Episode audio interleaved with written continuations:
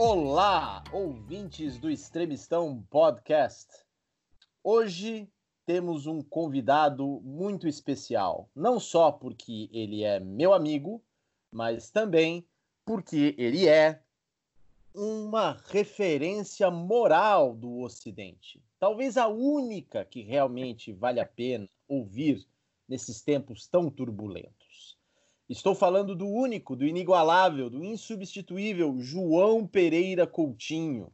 Para quem não sabe, não só ele é uma referência moral do Ocidente, como além de escrever colunas na Folha de São Paulo, que só ele lê, e eu e o Luiz Filha Verde, né? É, ele é o único sujeito que eu confio mais do que a Organização Mundial de Saúde, porque, segundo sua visão de mundo bastante peculiar, todos os seres humanos são sintomáticos de uma moléstia incurável. Né? Portanto, nós vamos hoje ter um programa que vai falar exatamente sobre o que? A tirania da contingência, o problema do mal, a eterna moléstia na qual nós estamos imersos.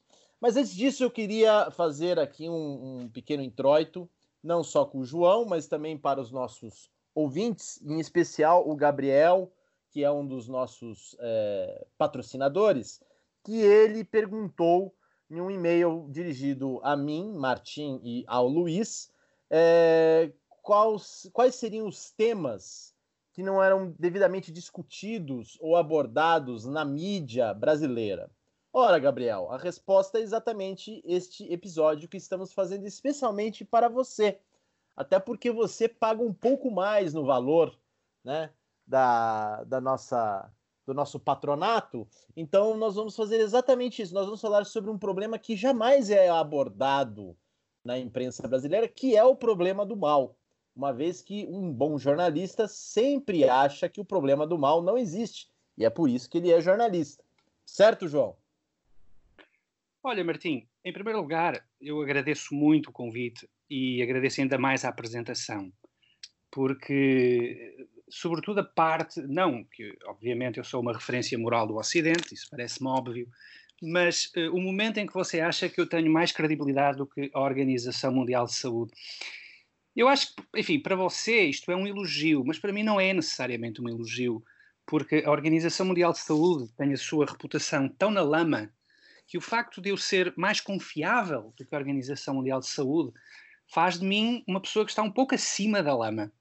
E, portanto, não é propriamente o, o, maior elogio. Mesmo assim, eu estou disposto a continuar este programa e a falar com vocês por razões de puro humanitarismo. Agora, sobre o, sobre o problema do mal, um, eu gostaria também de agradecer o facto de vocês me terem convidado para um tema que é um tema simples, é um tema que faz parte, basicamente, das conversas de café de qualquer pessoa. Uh, e, portanto, eu acho que no espaço de uma hora, enfim, nós não precisamos sequer de uma hora para resolver o problema do mal. Eu acho que meia hora uh, é o tempo indicado. Agora, relativamente ao problema do mal, é, é, curioso porque você acha que existe um problema do mal. Quando na, na discussão filosófica contemporânea, um, o mal não tem sido objeto de, de reflexão e, sobretudo, para muitos pensadores, o mal nem sequer é um problema. Por exemplo, o caso de Nietzsche é o caso mais, mais interessante, ou seja, o mal é simplesmente uma, a pura expressão do ressentimento, ou seja, pessoas que são as pessoas mais fracas, mais vulneráveis, uh, classificam de mal tudo aquilo que elas são incapazes de ultrapassar ou aquilo com que elas são incapazes de lidar. O grande problema é que, independentemente de nós aceitarmos ou não uh, que exista o problema do mal, o problema é que atos malignos continuam a existir. E, e, acho que sem uma, uma discussão sobre o que é que eles significam e o que é que eles representam, nós estamos condenados a repeti-los e a sofrer esses atos malignos. Eu, João, em primeiro lugar, eu sei que você é um humanitário, sem dúvida nenhuma, e que, sendo humanitário, você acredita que não há um problema, na verdade, há uma evidência de que o mal reina no mundo. ill faz land, já dizia o saudoso Tony Judd em seu último livro, né? Uh, antes de ser acometido por uma doença terrível. Uh, mas o, o, o que eu queria conversar com você é basicamente também como você vê uh, nessa atual circunstância da peste do, da Covid-19 essa questão do, da tirania da contingência, do problema do mal, é, no modo como, um, nós reagimos a uma doença nessa escalada e como também nós negamos esse tipo de doença. Você acha que são dois movimentos complementares ou contraditórios? Olha, eu acho que quando nós estamos a falar da pandemia, nós estamos a falar de um caso clássico de, de mal natural.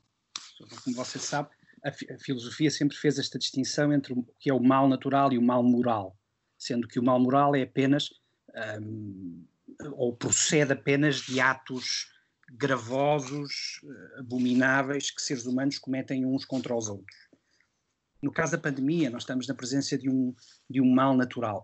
E, e na realidade, um, os seres humanos sempre lidaram muito mal com, com, um, com, com, com, isso que você designa como a tirania da contingência. A expressão acho que é do Philip Roth, de, de, uma, de uma, das novelas do, do Philip Roth. E, e, e, e, grande parte da história da filosofia é uma tentativa de lidar com a tirania da contingência. Aliás, nós poderíamos quase dizer que a história da filosofia é a história do mal entendido como essa tirania da contingência.